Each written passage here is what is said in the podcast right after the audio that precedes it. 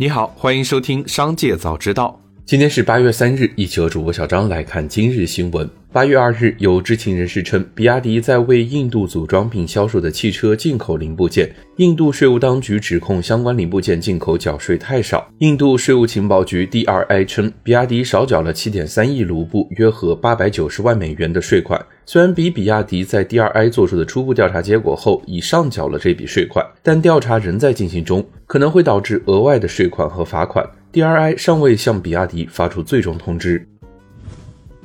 捷达获购领跑技术平台，知情人士告诉记者，目前一汽方面已经下发了内部发文件，若合作达成，捷达将主攻经济型电动车市场，并向一汽奥迪将营销公司迁至杭州去。和大众与小鹏的合作方式不同，这次一汽大众很有可能买断领跑的某一代平台技术。另有一汽大众内部人士表示，公司却与领跑方面有接触，但具体情况并不知情。领跑汽车则对此不予置评。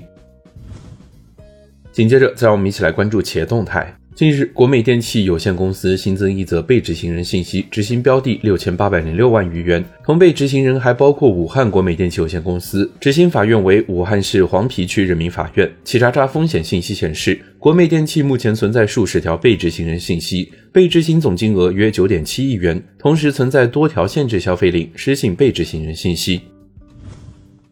有传言称恒瑞医药某地办公室被端、数据被拿走等。对此，恒瑞医药方面向记者回应称，公司及下属分子公司以及所有派驻机构目前没有该情形。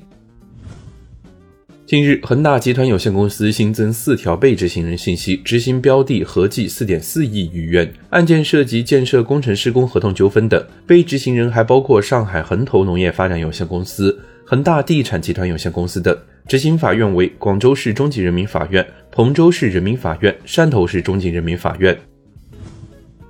OPPO 集团助理副总裁、IoT 事业群负责人李开心已离职。对此，记者向 OPPO 方面了解信息，OPPO 表示，李开心因个人原因已离职，不影响业务的正常运行。李开心本次离职原因或与 OPPO 的 IoT 业务进展不佳有关，而最近两年，OPPO 的 IoT 部门也是变动不断。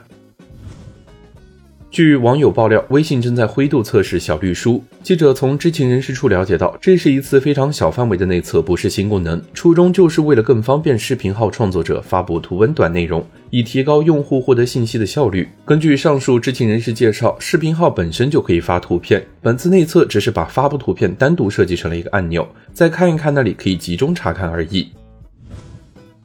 紧接着，再让我们一起来关注产业消息。七月中旬以来，伴随着中央和地方对房地产市场的密集发声，楼市预期小幅回升。五八同城安居客发布的报告显示，七月份中国重点城市新房找房热度、购房者信心指数以及反映二手房市场预期的房地产经纪人信心指数环比均有所回升。报告指出，二零二三年七月，中国六十五个重点城市新房找房热度环比上涨百分之四点一。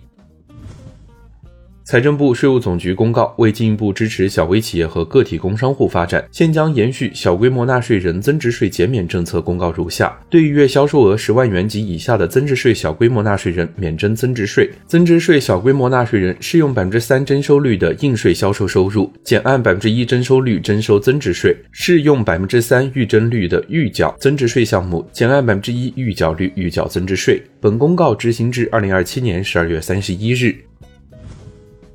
苏州市数字人民币试点半年度总结暨下半年工作推进会的信息显示，在智能合约应用方面，实现了数字人民币在驾校培训资金托管领域内的首创应用，打通了一价金数字人民币支付；在惠农贷款、个人消费贷款业务中，首次实现了加载智能合约。农民工工资代发、供应链融资定向支付贷款、工会福利费、灵活用工平台钱包智能管理等场景落地，消费领域智能合约预付资金管理产品小油卡上线。